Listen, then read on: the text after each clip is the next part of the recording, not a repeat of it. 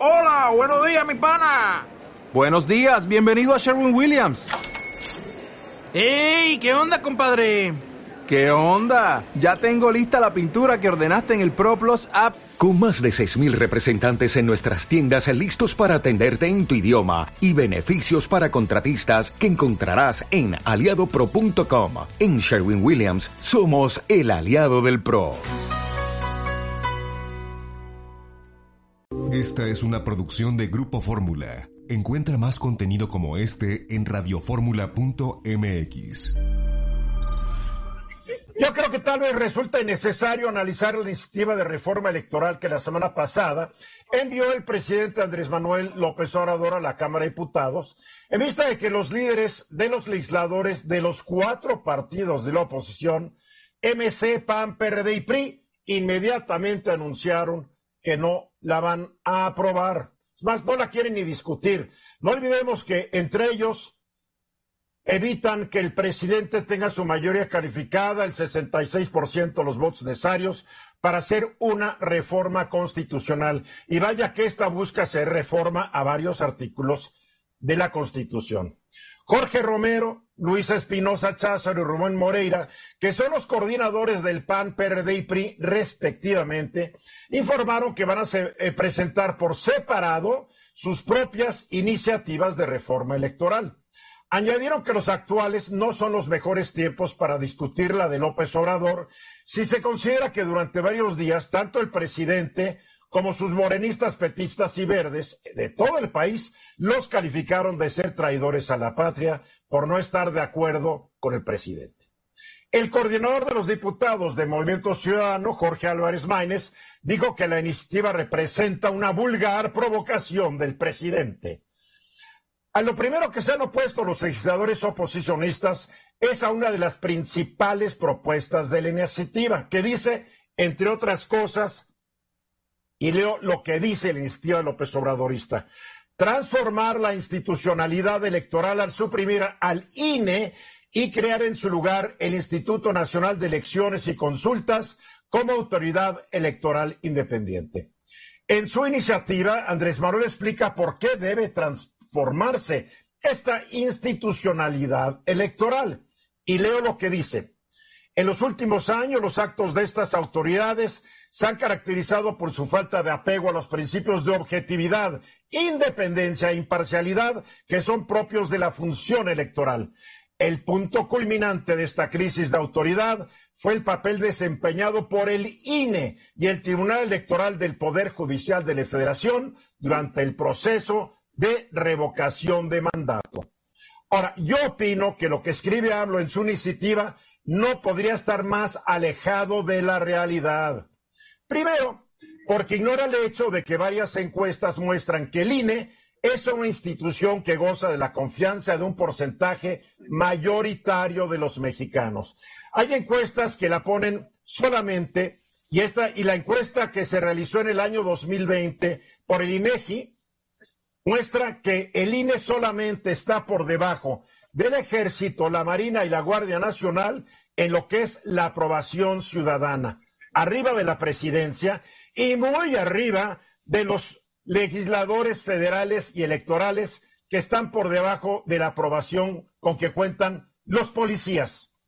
Y es a estos sujetos del Congreso a quien el presidente les encarga algo. Pero en fin, cosas del presidente. Segundo, ¿por qué no estoy de acuerdo con el presidente?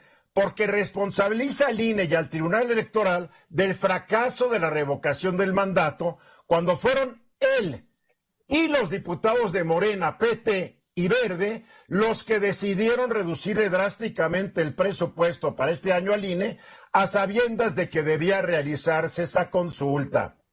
No todo lo que contiene la iniciativa del presidente es malo. Es más, hay en ella propuestas muy interesantes y positivas. Sin embargo, yo ya no pienso perder mi tiempo para comentar lo positivo y negativo de la iniciativa que nació muerta, que está muerta mientras los diputados de la oposición se nieguen a discutirla. Veremos si cambian de opinión, lo cual ahorita yo lo veo muy difícil. Así es que como yo ya me niego a discutir este tema, José Luis, Laura, Carlos y, Guillermo, hagan y digan lo que se les antoje. Soy todo oídos. José Luis. Fíjate que la, opinión pública se ha centrado principalmente en lo que tú señalas, que es la, la eliminación del INE como lo conocemos el día de hoy. Eh, como tú dices, hay cosas positivas y negativas. Un ejemplo de lo positivo, por ejemplo, yo veo el voto electrónico. Veo que la iniciativa el voto electrónico es muy positivo. Pero hay un, hay un, hay, hay, hay, dos temas que a mí me preocupan mucho. Uno es eh, el cese al federalismo electoral, al centralizar todo en el, en el, en el, en el gobierno de instancia central, la eliminación de los organismos y tribunales estatales y, y electorales. Y quizá de mayor preocupación es que de una Cámara de Diputados actualmente que tiene 200 diputados plurinominales, lo que se está proponiendo es una Cámara de Diputados con 300 diputados plurinominales.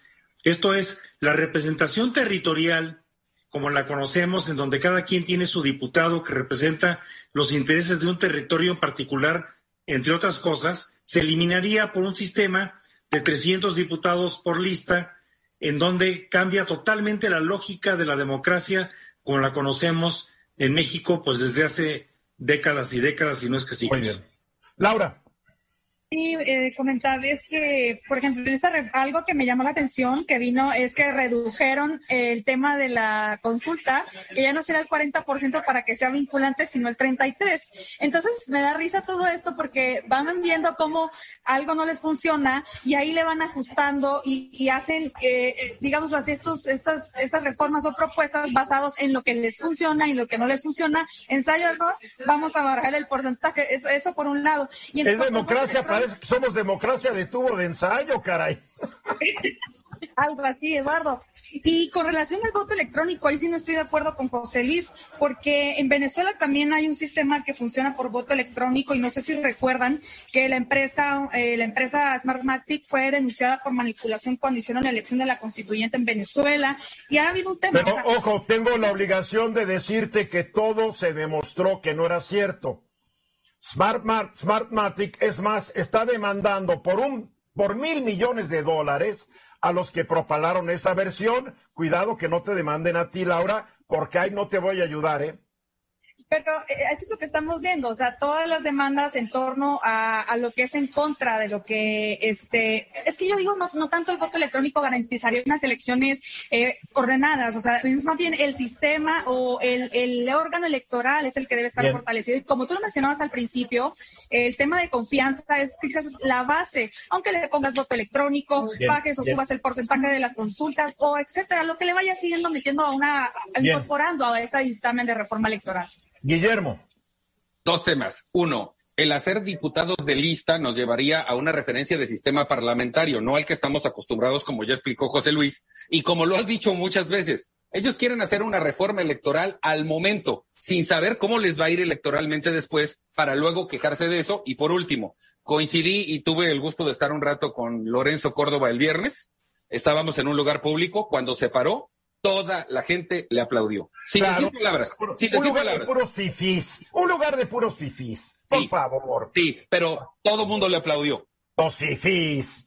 Carlos, no he visto que levantes la mano. No sé si quieres añadir algo. Bueno, que pues la política es el arte de negociar, ¿no?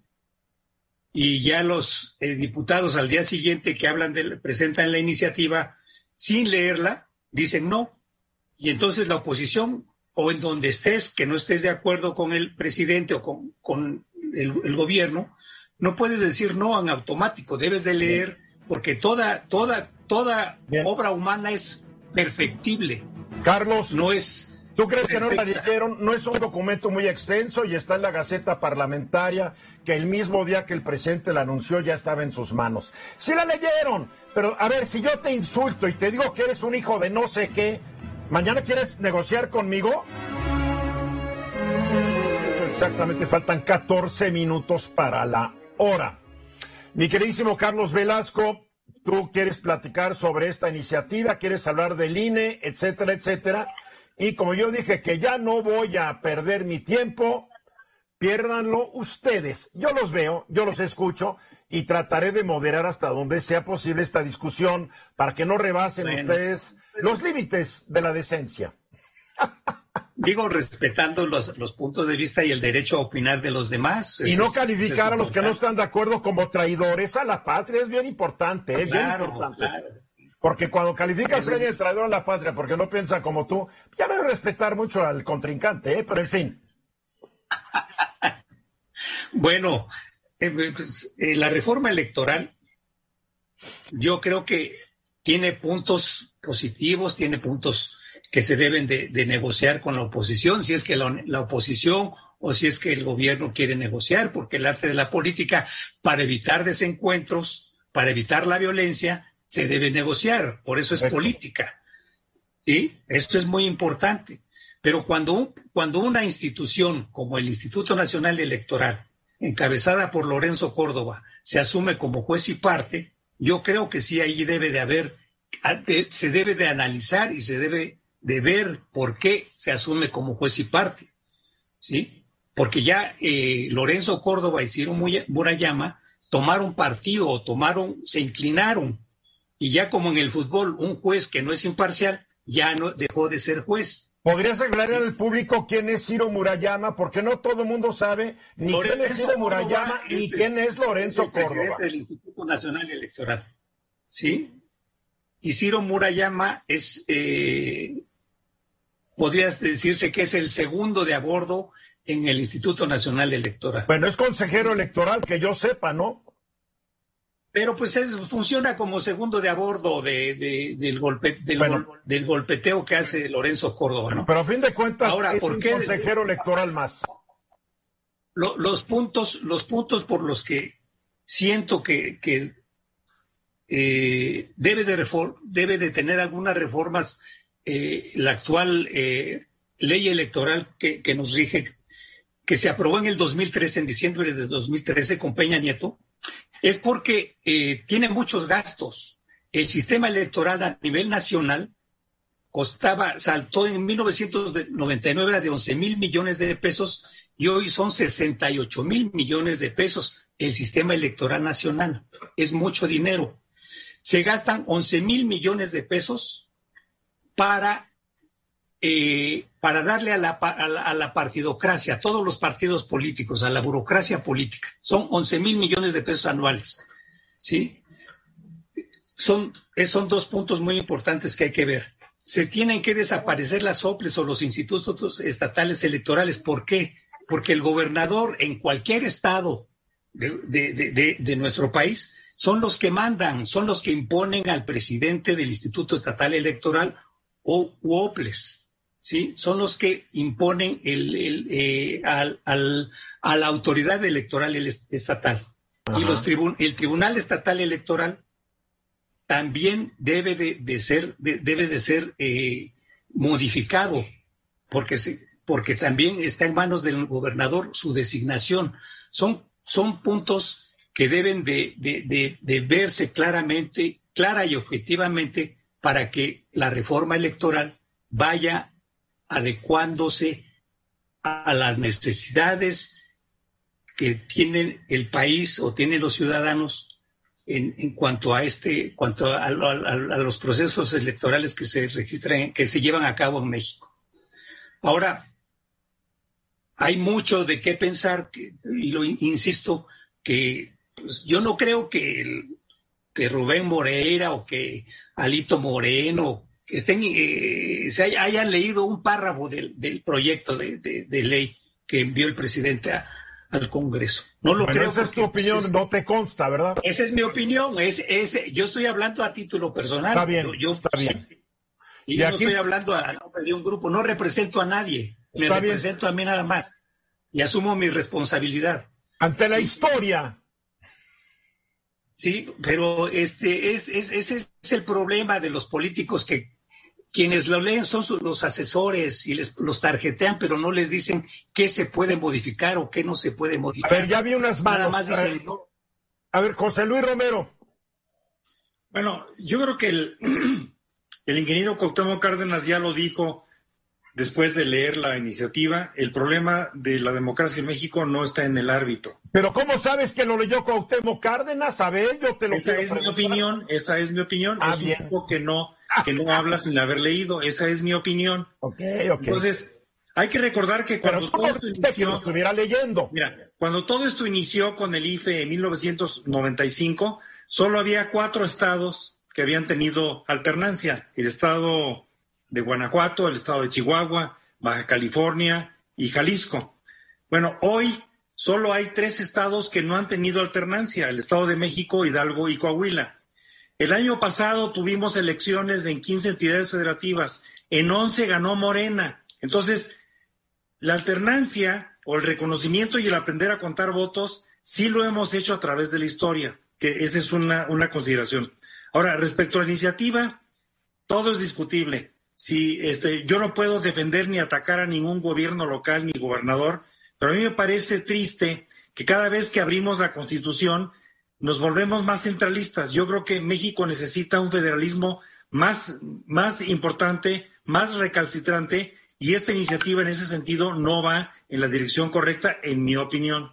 Ahora, finalmente, me parece que la iniciativa no toca en un mundo en donde por tener eh, este, múltiples partidos, más de dos, más de tres, eh, uno de los problemas que, que tenemos siempre es la legitimidad del resultado final. Me parece que hubiera sido importante proponer una segunda vuelta electoral que como acabamos de ver el fin de semana eh, pasado o antepasado, el caso de Francia fue muy claro, en donde todos los partidos en un sistema presidencial votan los Bien. ciudadanos por su partido y al final de cuentas entras a una segunda vuelta con un resultado contundente.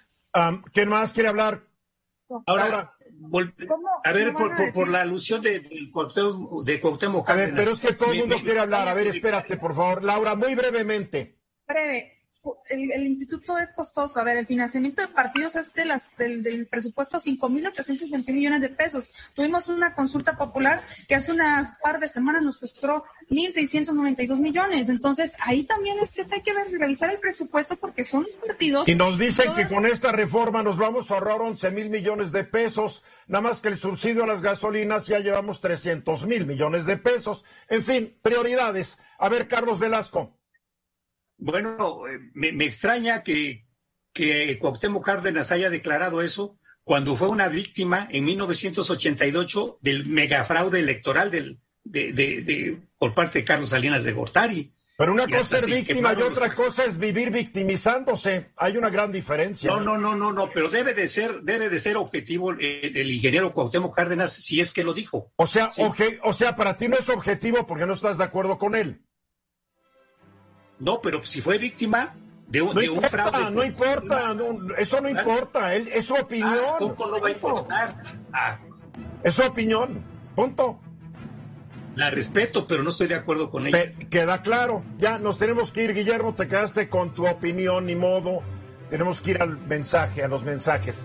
El tema, el día que lo discuta el Congreso, aquí la armamos. Regresamos.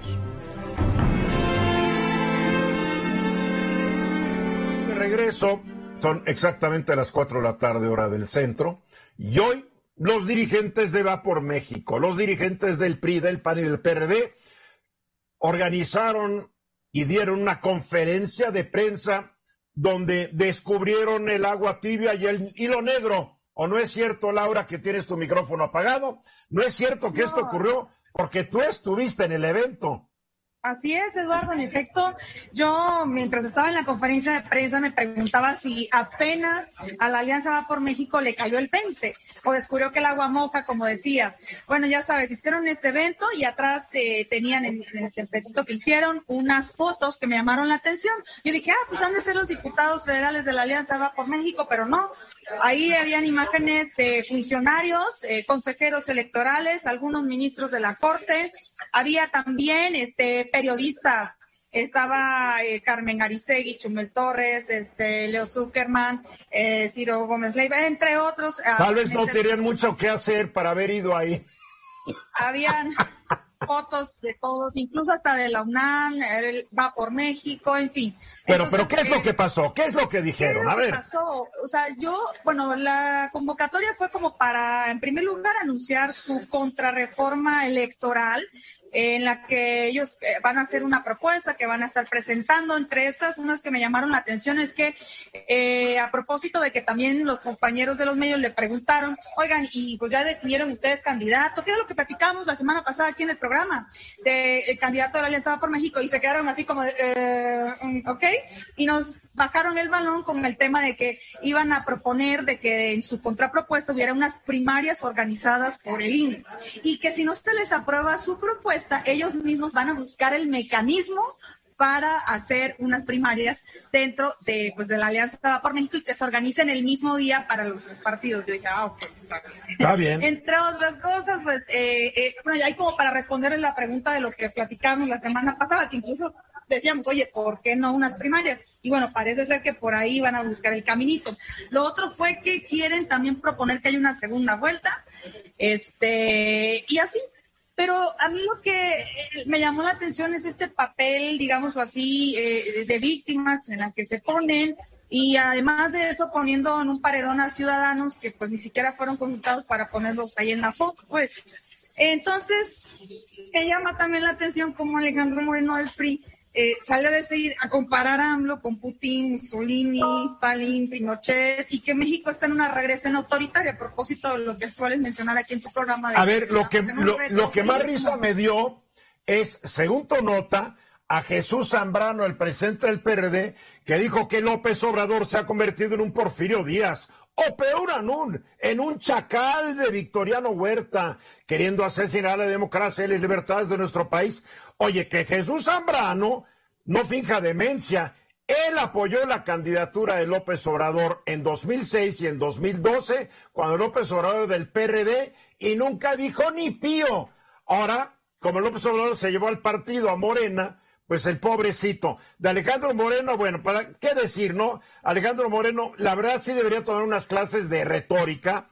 Y Marco Cortés, Marco Conca, ¿qué, qué, qué más? ¿Qué puedes esperar? Comentarios, no veo a Carlos Velasco en la pantalla, no sé si se apagó o se desconectó, pero bueno. Guillermo. Bueno, en todo caso, y lo platicábamos exactamente la semana pasada, hay una andanada de no solo críticas, de amenazas particulares a funcionarios y a legisladores. Y lo que está haciendo la alianza, pues es muy lógico, es salir a hacer un frente para defenderse y exhibir esta parte que, digámoslo, es, es lo normal de la política. Y Oye, pero que usen, que sean más constructivos, que no se muerdan. la lengua y otras partes de su cuerpecito, porque cada vez que abren la boca se da una patada, se autopatean, ya sabes dónde. Laura, no se reía la gente al escucharlos, porque si yo hubiera ido me hubiera estado muriendo de la risa y me hubieran corrido.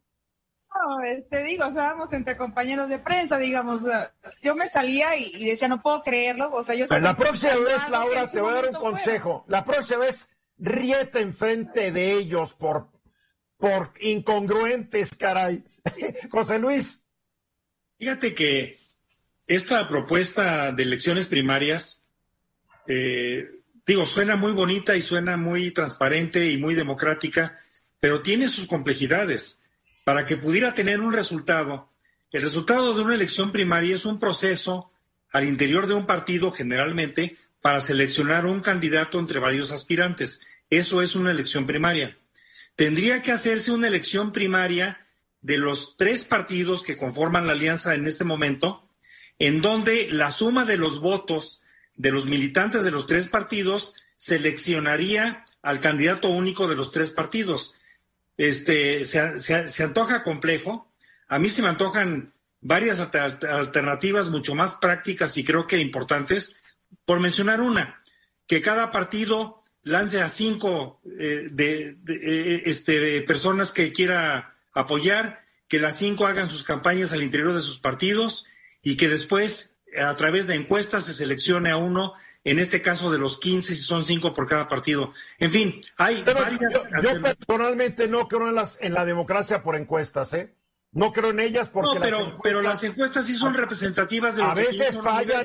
Hemos visto. Para recabar votos sí se puede hacer. Perdóname, hemos visto fallas terribles en las encuestas y más cuando son de tema político, mi querido José Luis. La gente ya no quiere responderlas, es un hecho. Hay veces los patinones que han dado en México y en otros lados del mundo, pero eh, las encuestas es una idea muy gringa, no hay que, no nos hagamos guajes. No, no, pero en Francia las encuestas le atinaron con más o menos un punto porcentual hace apenas 10 días. Sí, pero me estás hablando de la excepción, me estás dando la excepción, porque la regla es que han, no, te estoy dando han caso fallado. reciente. Han fallado, han fallado, pero en fin, vamos a ver. A ver si en la próxima elección importante en algún lugar del mundo fallan por un puntito y ahí platicamos. Está bueno. Carlos, no estabas aquí, te nos fuiste, Carlos. ¿Qué fuiste a comer o qué? la- la señal. Ya me paga el señal. internet, Carlos, paga, paga. Ahorita terminando el programa, Eduardo. Pero con, re- con respecto a lo que dice la compañera, Laura, Laura. Laura, es eh, el, el escenario o la escenografía que pusieron los, los organizadores de la conferencia. Cuando un político se esconde detrás de alguien, ya pierde todo valor, toda credibilidad. ¿Sí? No un político no necesita ni requiere hacer eso. ¿Cómo se escondieron? A Ahora, ver, las declaraciones, las declaraciones tronantes de Alito Moreno sí, es para evitar que le sigan haciendo, llevando un proceso en Campeche por enriquecimiento ilí- ilícito y por la mansión de 46 millones de pesos. bueno, eso, eso se tiene que demostrar ante un tribunal, mi querido Carlos. Se Bueno, dice, eh, a ver, se dice, se comenta y se rumora que se hizo rico. Según los que saben, Eh, pero los que, según los saben, que saben- no, el único que puede saber es un tribunal. Lo siento mucho. Bueno, pero ese, ese, ese, ese, ese es el tema y yo, y yo Y no estoy, de- la- no la estoy defendiendo de a digo. estoy defendiéndote a ti. Porque si tú Yo estás acusando sin pruebas, al rato te van a demandar por estar causándole un daño moral. Y asumo la responsabilidad. No, pero mi programa, todo- en mi programa, todos son inocentes hasta no demostrar que son culpables. Bueno, el, el inocente Alito Moreno, sí, el inocente Alito Moreno es, tiene que explicar muchas cosas, por eso sus declaraciones tronantes Bueno, en contra del presidente. En tal, caso que, la, negociar en una tal salida. caso que la Fiscalía de Campeche o la General de la República hagan algo, porque tú dices, pero estos no hacen nada ni dicen nada. Ya Vamos a ver. abierto el expediente en Campeche, este Renato Sales. Pero yo puedo abrirte un expediente mañana. Un expediente abierto no implica que seas culpable. Bueno, entonces ¿Ve? el inocente Alito Moreno, Chucho Zambrano y Marco Cortés, al utilizar ese tipo de escenografía, es esconderse tras eh, personas. a ver, que yo no vi la escenografía, no tengo la menor idea Bueno, de lo que estás sí diciendo. creo a la compañera. A ver, Laura. es compañera, es un programa, no somos un partido político. Compañero, Bueno, a- camarada, Claudia, no, pues. señor. A ver, Pero por cualquier. por- a ver, Laura, ¿se, se estaban escondiendo? Ok, o sea, yo entiendo el punto de lo que dice Carlos. O sea, Yo no, porque no he visto y el público tampoco lo ha visto. eh, hicieron, digámoslo así, como un paredón con fotos de todos eh, ciudadanos, periodistas, este, actores sociales que han sido atacados en su momento por el presidente López Obrador. Y sí me llama la atención porque incluso al final de la conferencia le preguntamos a Alejandro Moreno que qué opinaba de este proceso que tiene abierto en Campeche con la fiscalía y, y habló en plural. O sea, respondió en plural. Nosotros nos tienen, nos, yo, pero es contra usted. Entonces, hablar, hablar, hablar en plural, la respuesta, decirla así, creo que está ocultándose también en esta, digámoslo así, Pero acuérdate en que este a los ambiente. políticos mexicanos les gusta hablar en primera de plural porque tienen complejo de reyes. Ok, pero al, hablar- al asumirse en plural, ahí sí estaría dándole la razón a Carlos en el Como que caso de que estás se ocultan defendiendo esta a mampara. No lo estoy defendiendo, no tengo ni por qué defenderlo ni criticarlo hasta que no se demuestre. Tú ya te convertiste en juez. Qué bueno, que yo sepa. No, no, no, yo me convierto, en- yo, yo veo, yo, yo estoy informado, Eduardo. ¿Sí? Entonces te pido que la próxima semana traigas todas las pruebas en este programa que demuestren que Cuat es un ratero, feliz de la vida aquí, las mostramos. Una colección de publicado, por 400 cierto, ¿eh? relojes. Trae las pruebas, las pruebas. De regreso, el presidente de viaje se va a hacer un viaje por el Caribe, Centroamérica, y qué bueno, porque hay que cuidar, hay que cuidar también las relaciones exteriores. No todo se le puede confiar a un, a un secretario de Relaciones Exteriores, porque a fin de cuentas, el secretario de Relaciones Exteriores, cuando está enfrente de un jefe de Estado o de otro país, le va a decir, ¿y se puede esto o no? Pues el secretario de Relaciones Exteriores lo, lo más que puede decir, Déjeme preguntarle a mi jefe o ya le dije a mi jefe y está de acuerdo. No puede decidir porque el secretario no tiene poder de decisión. Él está para ejecutar las instrucciones que le dé su jefe y patrón, que es el presidente de la República. Así de fácil. A ver, Guillermo, tú estás diciendo que el presidente le está haciendo una pausa de jefe de Estado para hacer labor de jefe de campaña. ¿Cómo? No entiendo. Bueno, digamos que el antecedente, y no es reciente, es que al presidente lo que más le gusta es lo electoral y lo político. El gobierno, ahí va, ahí va. Bueno, los últimos acontecimientos nos demuestran que ahora sí ya asume su papel de jefe de campaña, destapa formalmente a Dan Augusto López, pero inmediatamente manda a Marcelo Ebrard a la campaña de Julio Menchaca Hidalgo, donde también lo, lo corearon presidente, presidente. A Claudia Sheinbaum la manda a Aguascalientes y a Quintana Roo, donde debo decir que, por cierto, eventos muy chiquitos y muy desangelados. Que no vaya a Coyoacán, Claudia, eh, porque le fue en feria. A ver, pero la pregunta es esta. Sí. El mismo presidente ha dicho que en este gobierno es transparencia y que el destape ya se murió, que no existe el destape. Yo por eso califiqué, califiqué el evento como un semi-destape. Bueno, de acuerdo, semi-destape, pero formal. Y en todo caso, en. Te en está esta- refiriendo a un evento en Palacio Nacional donde Sí, el presidente se reunió con todos los legisladores Sí, de. Morena y dijo, ¿a poco no tenemos un gran secretario de gobernación? Ahí estaba Adán Augusto López Hernández sentadito y el presidente le empieza a echar porras, se paró a decir las gracias y los legisladores empezaron a gritar, presidente, presidente, en el más añejo estilo del PRI, porque así se las cosas en los años del PRI. Am, claro, estos son de Morena, nada que ver. Y, y fue un buen evento ah, para, para el secretario de Gobernación. Yo desde febrero dije, ya no me acuerdo cuándo dije que iba a ser uno de los finales de la, de la recta de la carrera presidencial. Pero qué bueno que dijiste que Ebrard no se manda solo, porque no fue a acompañar a Menchaca por orgánico. Y tampoco le corearon presidente si no estuviera planeado. Y lo de Claudia en Aguascalientes y en Quintana Roo, por supuesto, y así lo vamos a ver en las seis candidaturas. ¿También le gritaron presidenta? No, a ella sí no le gritaron y además no llevó a sus, no llevó a sus respectivos acarreados. estaba muy lejos de, su, de sus dominios y la verdad muy desangelados sus eventos. Ahora, en esta, mi- gritaron ayer. En esta misma dinámica, en esta misma dinámica ya hay una predefinición, porque se dice, se rumora y se comenta que el presidente ya lanzó a Clara Brugada y a Mario Delgado para ser los aspirantes oficiales a la Ciudad de México y ya muy pronto los veremos también en esas ¿Y actividades. qué va a pasar con el pobre Ricardo Monreal? Híjole, creo que ese sí no está en la ecuación. Se dice, se rumora y se comenta que él no está en la ecuación. En todo caso, ¿qué, qué estamos viendo? Un presidente que además, por gusto personal y por estrategia, hoy está más dedicado a ser jefe de campaña de su partido y sus candidatos, aprovechando la coyuntura de estas eh, gobernaturas en los seis estados. Y no olvidemos, Estado de México y Coahuila, donde Ricardo Mejía, este, pues se pasa todos los fines de semana en su tierra en Coahuila, donde Delfina Gómez sí se reúne con diputados locales del Estado de México, pero no con los federales. Están abierta y, y plenamente en campaña bajo la organización y la directriz directa del jefe de campaña del equipo. A ver, lo que estamos viendo no debe sorprendernos porque en este país creo que, creo que con ciertas excepciones, los presidentes en turno siempre han operado para que quede como sucesor alguien con quien ellos se sientan tranquilos de que van a seguir su obra, van a seguir su filosofía. Yo, a mí no me, no me sorprende eso. Creo que el único que tal vez no lo hizo con muchas ganas fue Cedillo y el que tampoco se metió mucho fue Peña Nieto. Pero Fox lo hizo, Calderón lo hizo, Salinas lo hizo de la- y de ahí te regresas el señor Plutarco Elías Calles. Ah, bueno, Álvaro Obregón que dejó a Calles.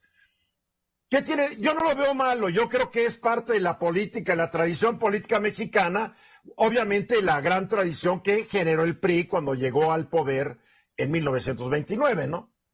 Sí, no, lo veo mal, lo estamos poniendo en contexto para compartirlo con, con, el auditorio, por supuesto, como un argumento de análisis político de lo que está pasando, de por qué le da más preferencia al presidente a lo político electoral que a su propia administración, independientemente de que vienen muchos novarrones económicos, bueno, pues de sus obras. Tiene un secretario de Hacienda que nadie sabe cuánto tiempo va, a estar ahí, una secretaria de Economía que no sabemos qué está haciendo. Eh, digo, tiene su equipo a ver, José Luis, tú que tienes ese, esa experiencia en el tricolor. Bueno, creo que lo, lo, que es importante es que por lo menos eh, hace no mucho tiempo se estaba rumorando fuertemente, se dice, se comenta, se rumora, que el señor presidente de la República estaba pensando en su reelección o en su extensión de mandato.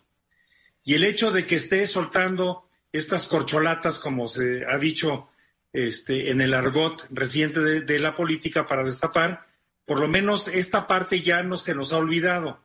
Ya no estamos pensando ni en extensión de mandato ni en reelección. Y eso lo veo positivo desde el punto de vista del principio de sufragio efectivo, no reelección en el caso de México. Hay que recordar que hubo presidentes que efectivamente, como lo dice Eduardo, eh, se intrometieron en el proceso interno de sus partidos pero no lo lograron. Creo que ese es el caso de Fox y es el caso de Calderón, por mencionar algunos recientes, en donde finalmente los candidatos de sus partidos no eran exactamente los que hubieran querido. Pero los priistas, los priistas sí lo lograron. Es más, por ahí se dice, comienza rumora, que cuando un presidente priista no le gustó el candidato que él promovió, se murió el candidato y fue otro. Se dice, comienza rumora.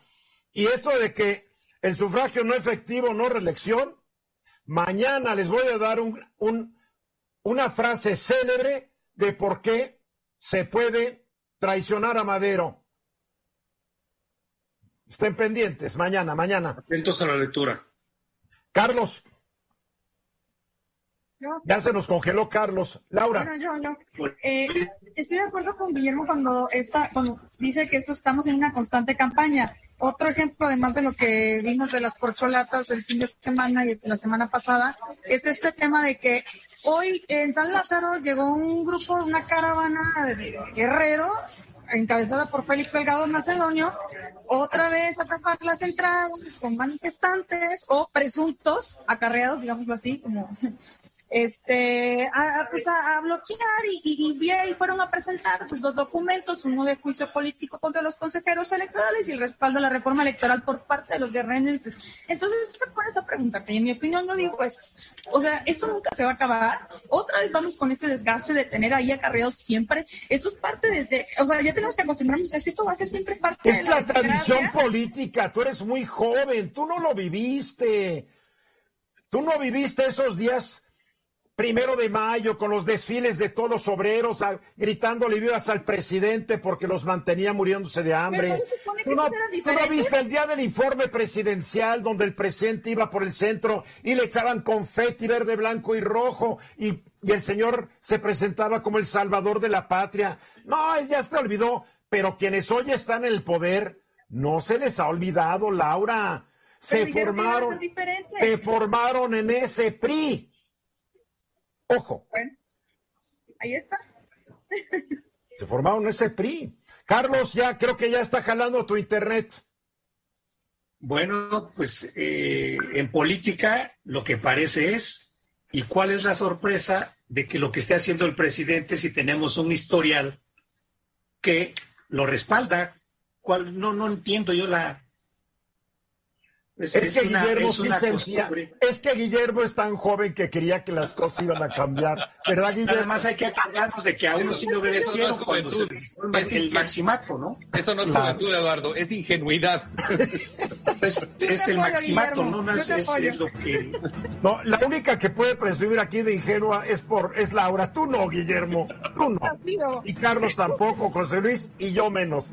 Eh, estamos viendo, como dice Carlos, es parte de la tradición política del país. No nos sorprendamos. Mensajes. regreso exactamente 31 minutos después de la hora. Indudablemente que la pandemia de COVID-19 ha afectado la vida de todos de diferentes maneras. Algunos se enfermaron, algunos murieron, eh, algunos hemos perdido personas que nos eran muy queridas ante esta enfermedad. Eh, en el mundo de los negocios, la mayoría de la gente perdió ingresos, dejó de ganar lo que estaba acostumbrado a ganar. Eh, este hospitalario demostró su incapacidad y no por culpa de este gobierno, esto es heredado desde hace 200 años. Eh, y uno de los aspectos tal vez más afectados es obviamente la educación. Una vez a la semana hemos traído a Alejandra Ruiz Sánchez y nos platica de todos los efectos que la pandemia ha tenido sobre papás, sobre escuelas, sobre niños y de qué manera están tratando de readaptarse a una nueva realidad, que no es la realidad que hubo antes. Y vaya que nos pegó la pandemia, mi queridísima Kenia López Rabadán, senadora por el PAN y presidenta de la Comisión de Derechos Humanos en el Senado. Sin duda, querido Eduardo, hay muchas cosas que históricamente vamos a recordar a propósito de esta pandemia.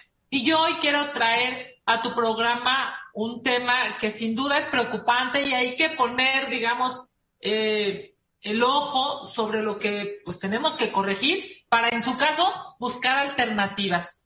Y el tema fundamental hoy, Eduardo, es qué está pasando en términos educativos porque claramente hay un abandono y un rezago escolar que si bien es cierto, eh, podría ser en términos políticos por algún gobierno y tal, específicamente es porque vivimos una pandemia.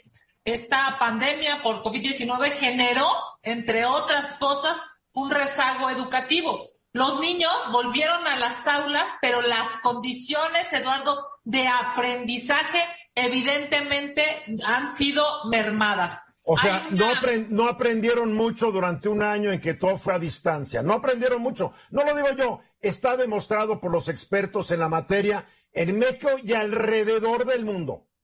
Exactamente. No solamente es algo, digamos, en nuestro país, pero también es cierto que hay países que han podido salir adelante en mucho mejores condiciones.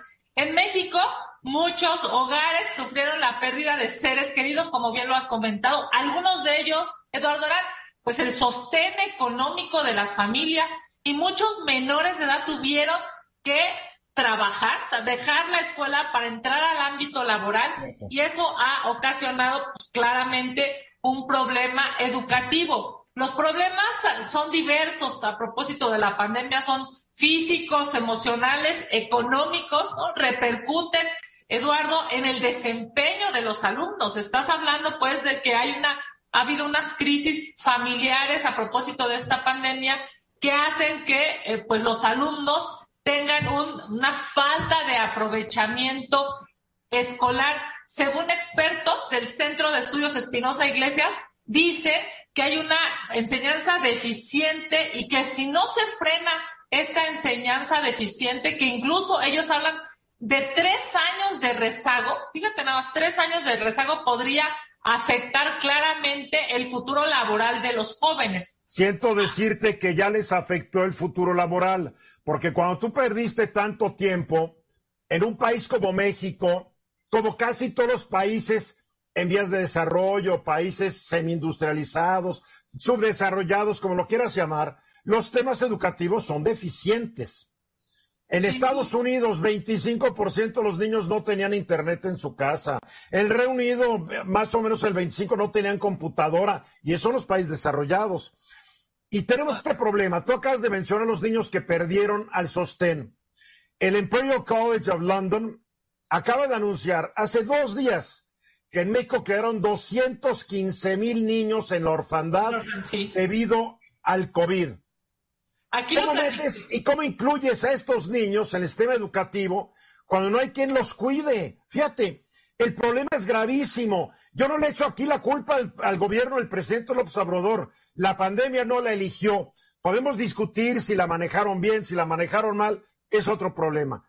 Pero que está afectándonos y ahorita hay que ver cómo resolverlo, lo que tú estás diciendo, y nos vamos a tardar muchos años, si no es que muchas décadas.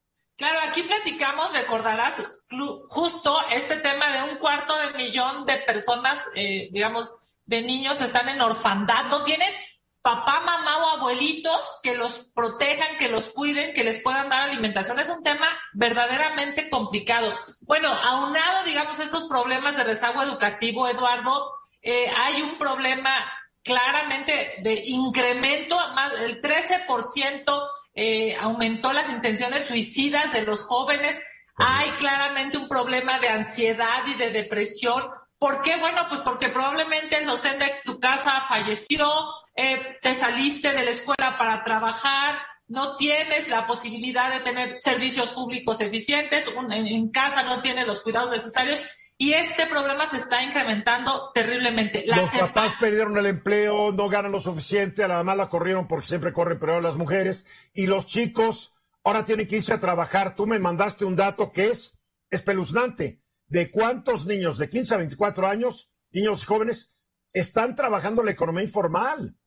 Claro, porque, a ver, ¿qué pasa? Eh, digamos, el, INCO hizo un estudio extraordinario y ahí señala que el 33, o sea, uno de cada tres, el 33% de la población en edad de estudiar una carrera no lo hace. O sea, uno de cada tres chavos que podrían estudiar una carrera no lo hacen y se tienen que meter a trabajar. Y lo peor del caso, Eduardo, es que se meten a trabajar al mercado informal, en donde no tienen seguro social, no tienen la posibilidad, digamos, de tener un ingreso suficiente. Ah, fíjate nada más este dato, siete, siete de cada diez jóvenes trabajan en la informalidad. O sea, solo tres de cada diez tienen la posibilidad de tener seguro social y todas las prestaciones de ley. Fíjate este problema no es nuevo. Yo recuerdo cuando Marcelo Ebrard fue electo para ser jefe de gobierno en el 2006, si no me falla la, memoria. Y él, en una reunión que tuvo con unos periodistas, manifestaba su preocupación porque una encuesta había demostrado que los jóvenes de secundaria ya no querían seguir estudiando porque no veían que fueran a ganar más dinero que si iban a la prepa y a la universidad. Y el mismo INCO, el estudio que tú nos refieres, acaba de decir un joven egresado de la universidad en promedio gana seis mil y pico de pesos. Un joven que apenas acabó la secundaria gana cinco mil y pico de pesos. Y un joven dice, a ver, la prepa, cuatro, cinco años de estudio, siete años, para ganar mil pesos más, me voy a trabajar, porque el sistema, el sistema no da para más. Tenemos una economía muy raquítica que no da para generar más empleos y hay tanta oferta de trabajo que los salarios se deprimen. Efectivamente. Esto es culpa de una, de una historia funesta de nuestro país. Yo te diría, esa es nuestra realidad, ¿no? A ver, nadie pidió estar en pandemia, evidentemente nadie, ni los ciudadanos ni el gobierno.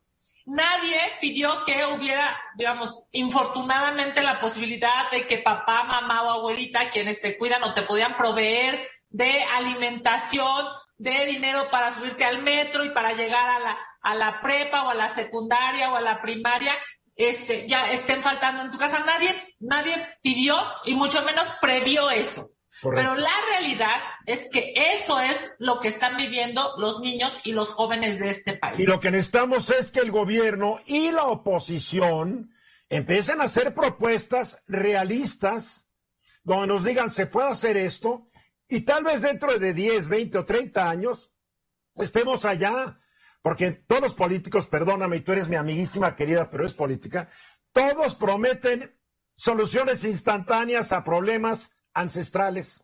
Y a estos temas en específico no puede haber curitas, Eduardo. a ver, claramente lo que tiene que definir, digamos, el gobierno es cuáles son sus prioridades.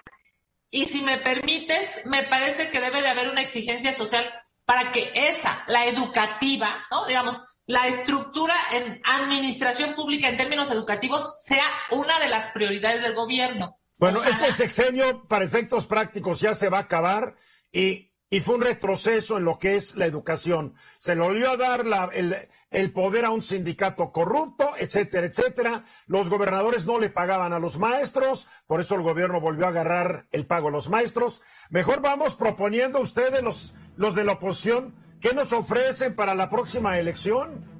Pues yo te diría, el primer ofrecimiento, ya sea a futuro, pero sobre todo a presente, es que la educación sea una prioridad en el gasto público. Eh, yo diría más bien en la inversión que el gobierno está haciendo. Te mando un abrazo. Pero que sea una inversión inteligente, porque hemos echado dinero bueno al malo. Mensajes. Kenya López Rabadán, gracias.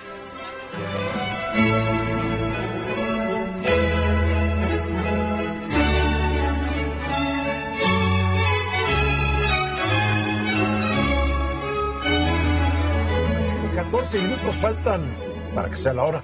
Ayer fue el Día del Trabajo.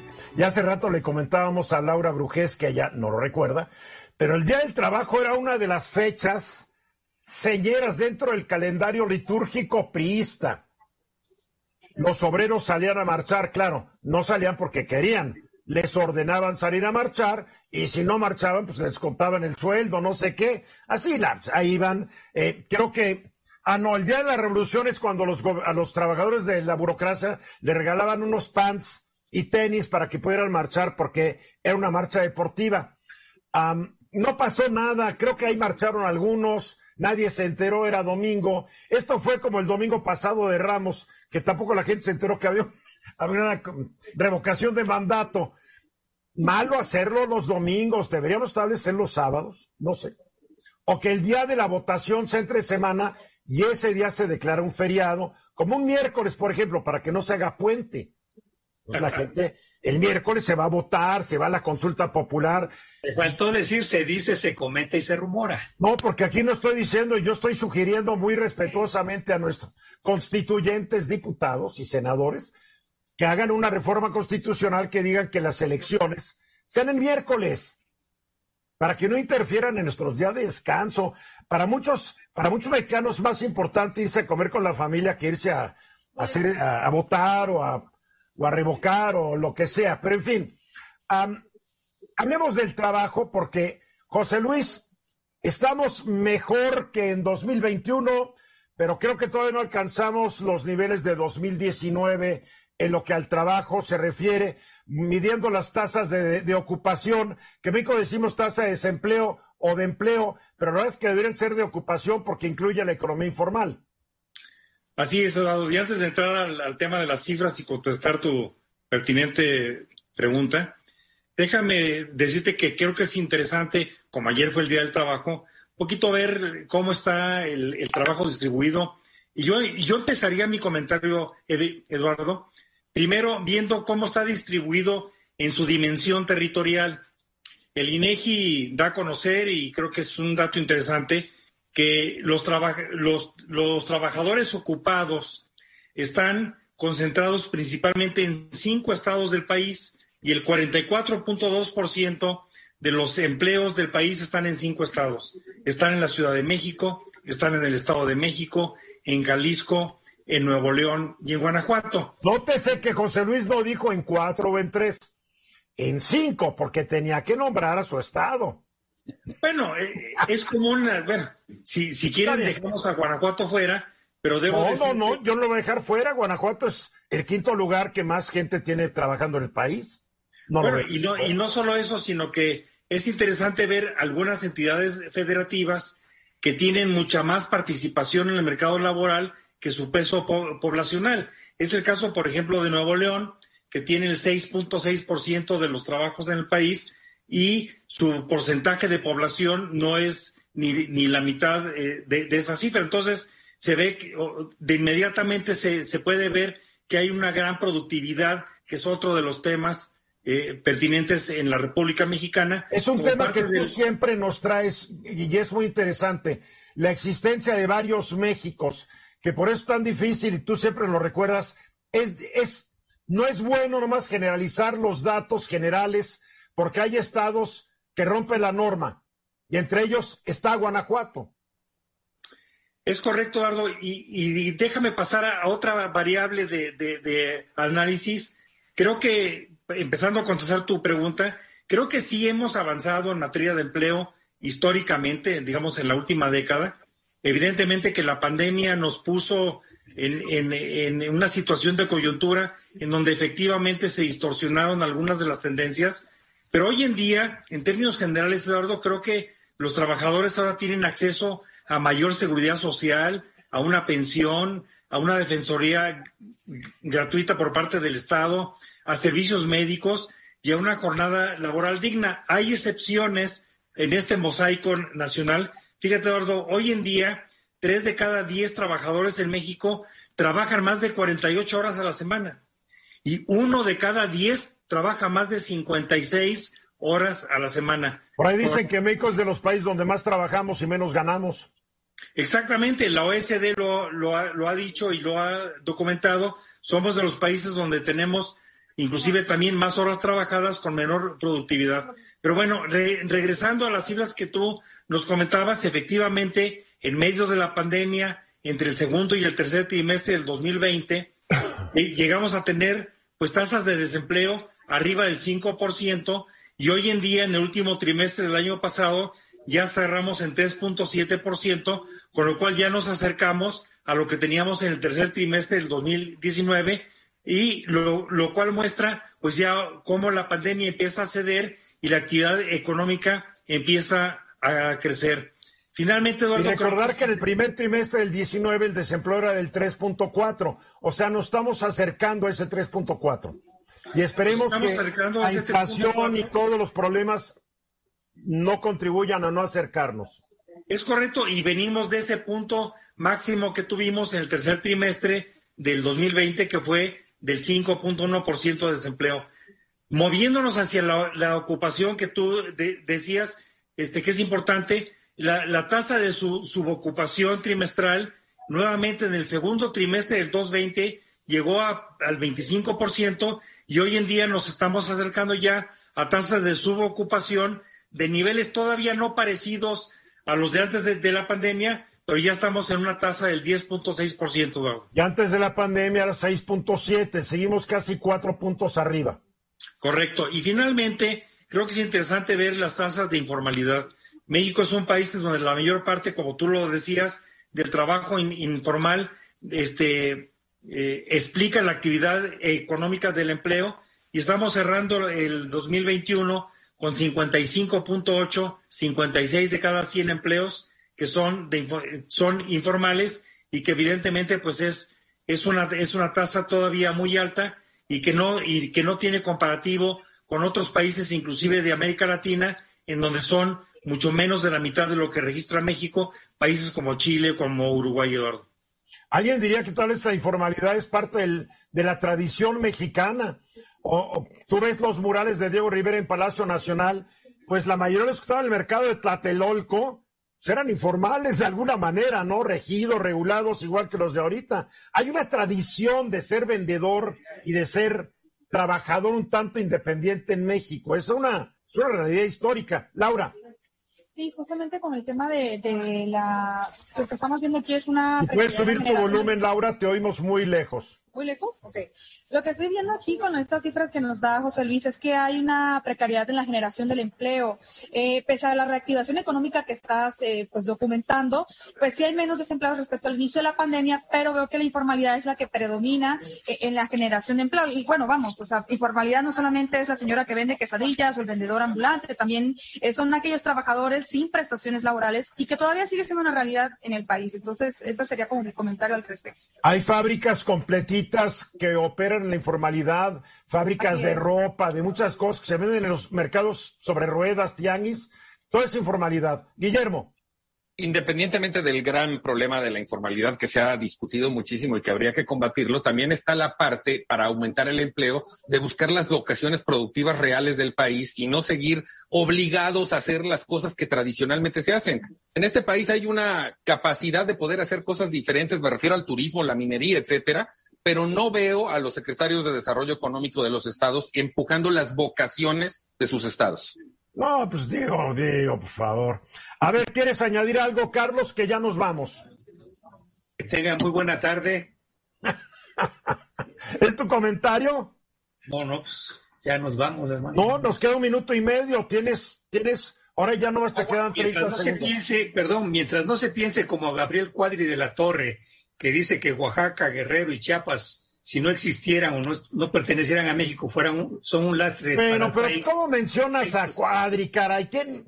A Cuadri No, no, lo no, conocen no, en su casa. Además de, además de ser racista y clasista, es- no le hagas, es- no le hagas un- publi- es precisamente lo que él quiere es que hable- hables de él. No, pero es que es que se tiene que hablar de gente que No, a veces hay que ignorarnos, es lo mejor, tú lo estás haciendo popular. En fin, No, hombre, pues hay que mencionar lo que dice él. Gracias, Laura Brujés, Carlos Velasco, José Luis Romero Gil, Guillermo Vázquez Cándal, gracias. Ah, nos vemos. Eh, soy Eduardo Ruiz, los veo el martes, el lunes que viene, los veo el lunes que viene. Yo soy Eduardo Ruiz Gili, aquí seguimos mañana a las 3.30. Mañana les voy a decir cómo no hay nada nuevo bajo el sol cuando de discursos políticos se trata. Los espero, 3.30. Esta fue una producción de Grupo Fórmula. Encuentra más contenido como este en radioformula.mx. ¿Te preocupas por tu familia? Entonces, ¿por qué darles solo huevos ordinarios cuando pueden disfrutar de lo mejor? Eggland's Best, los únicos huevos con ese delicioso sabor fresco de granja, además de la mejor nutrición, como 6 veces más vitamina D, 10 veces más vitamina E y 25% menos de grasa saturada que los huevos regulares, además de muchos otros nutrientes importantes. Así que, dales los mejores huevos. Eggland's Best, mejor sabor, mejor nutrición, mejores huevos.